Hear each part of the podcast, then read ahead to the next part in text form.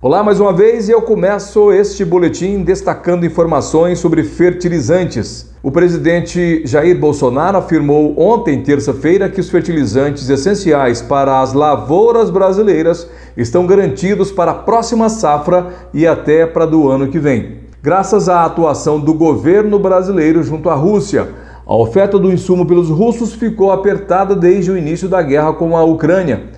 Em discurso na Bahia durante uma exposição agropecuária, Bolsonaro voltou a dizer que a inflação dos alimentos e dos combustíveis é consequência da guerra e não um fenômeno exclusivo do Brasil.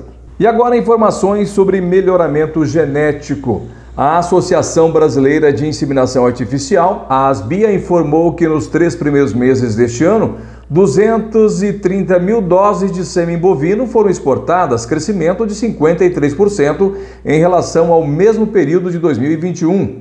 A coleta de sêmen de corte alcançou 5 milhões 488 mil doses, ante 4 milhões 242 mil doses em 2021.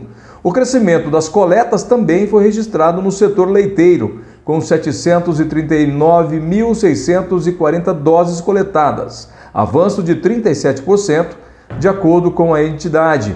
Os dados da Asbia constam no relatório trimestral. E agora a Thaís Sintra traz informações sobre oportunidades para quem quer se profissionalizar para o agronegócio. Não é isso, Thaís? Isso mesmo, Éder. O Serviço Nacional de Aprendizagem Rural em Mato Grosso do Sul está com um processo seletivo aberto para três cursos técnicos semipresenciais: agronegócio, fruticultura e zootecnia. As aulas são à distância, com realização de atividades e avaliações práticas presenciais e começam no segundo semestre. Ao todo, são 320 vagas distribuídas em oito polos do estado.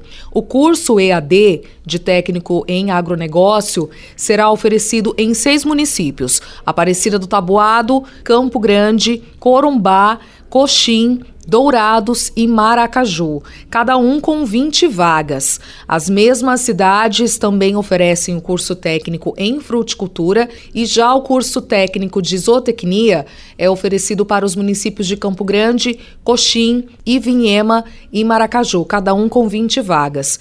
Esses cursos do Senar são 100% gratuitos, podendo ser acessados pelo computador, tablet ou celular. Depois de concluído, o participante recebe um certificado. E ainda falando sobre qualificação, o Senar também oferece o curso técnico em florestas. A capacitação presencial será realizada em Três Lagoas e as duas primeiras turmas, período vespertino e noturno, já deram início em abril. Eles estão sob a coordenação do Centro de Excelência em Bovinocultura de Corte.